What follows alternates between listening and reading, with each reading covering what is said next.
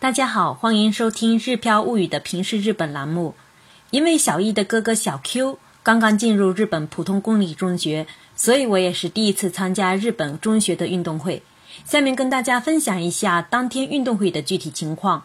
如果您关注了我的个人微信公众号“日飘物语”的话，可以看到当天运动会的一些图片。我想通过图片呢，大家也可以更为直观的了解日本公立中学运动会。因台风而姗姗来迟的中学运动会在九月二十一号落下帷幕。虽说目前为止我参加过多次小学运动会，但是呢，参加日本中学的运动会呢还是第一次。说实话，心里期待遇见惊喜的同时，也有对小 Q 的牵挂。初来乍到二十多天的小 Q，是否已经适应学校生活？是否正如老师所言，已能跳过长绳？一直未能亲眼证实。运动会这一天，艳阳高照，天空蓝得透彻。不远处，海星女校的圣母玛利亚像白得愈加纯净，看上去呢也更加的祥和圣洁。前几天台风带来的抑郁，被夏天尾巴的这一抹艳阳一扫而光。运动会也因为这艳阳天的到来而找回了本该属于它的热火朝天。上午的运动项目有集体广播体操。跳长绳、障碍接力、投球、男女赛跑、举重、接力赛等项目。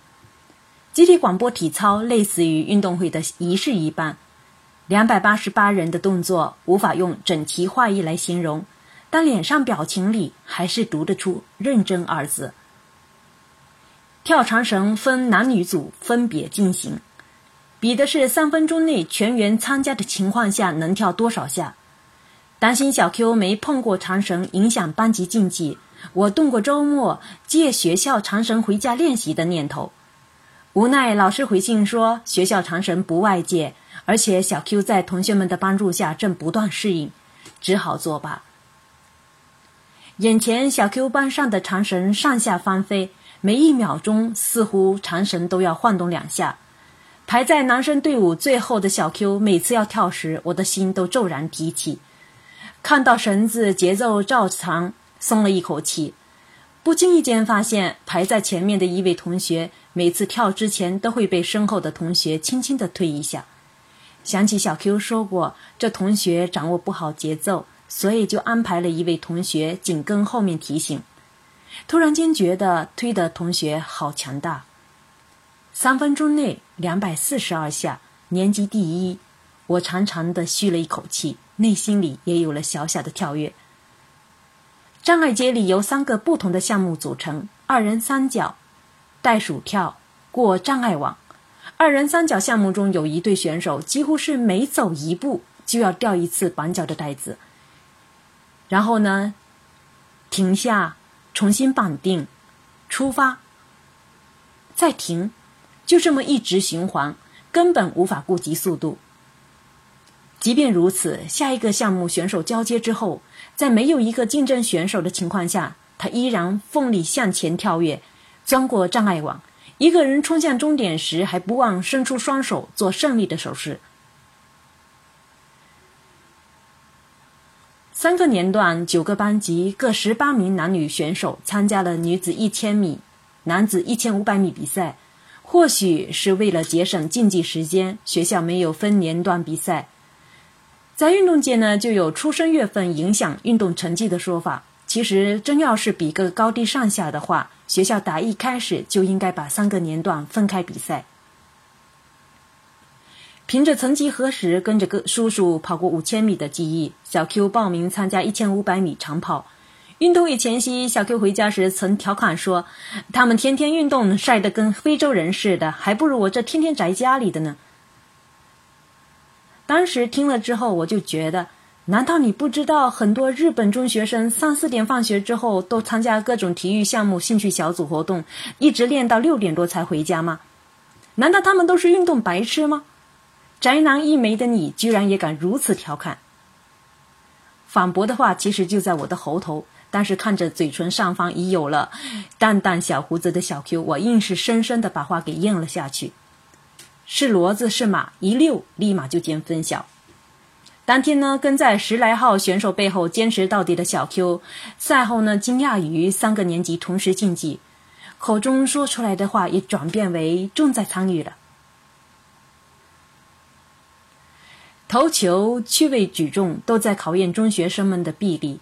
赛跑时没有顾虑学生年龄段，给三个年级选手的举重包倒是有轻重区别的。手举超过十公斤的包，无时间限制的坚持中。举到最后的才能笑到最后。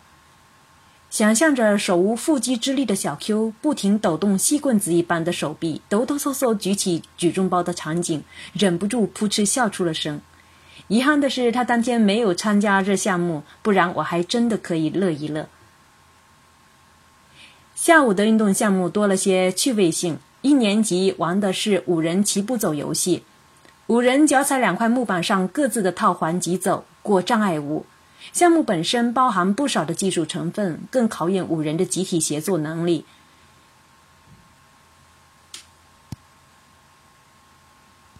二年级的拔棍大赛和三年级的骑马仗都是小学运动会的常规项目，只因为选手成长之后有了更多的力量之后呢，对抗起来显得更加的惊心动魄。此时呢，也是家长比选手更为紧张的时刻。运动会改成星期四举行后呢，到场的其实家长并不多，担心选手帽子被摘的、被为被围攻的选手惊叫的、呐喊助威的，掺杂着不同心情的各种声音此起彼伏。到场的家长在这一瞬间，听上去似乎是成倍增加了。临近运动会尾声的接力赛环节出现了亮点，红脸微胖的校长。蓝眼外教小哥，大黑超加全黑休闲西服的艺术男，老师们的身影出现在最后的赛道上。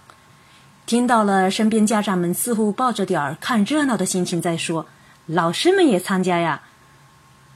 哨声过后，选手们如离弦之箭般往前冲，在学生们身后几米远处起跑的老师们也不敢怠慢。课堂上，老师引领学生。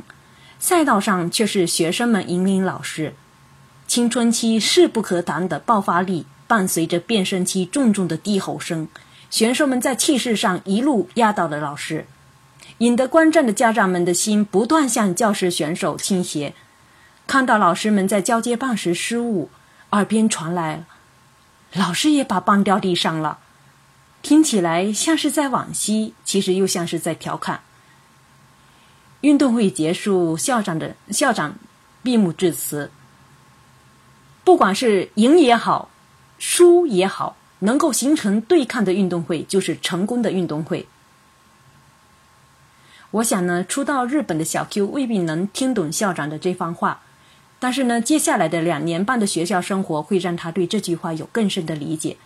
运动会不过是诸多对抗场面当中的一个而已，输赢未必重要。积极参与，全力以赴每一次的对抗，才会让过程更为精彩。以上呢，就是我今天跟大家分享的全部内容。每当学校有运动会、音乐会等校园活动时，日本家长都会积极参与。如果您是家长的话，希望参加孩子学校的这些活动吗？欢迎大家留言交流。感谢大家的收听，我们下次再会。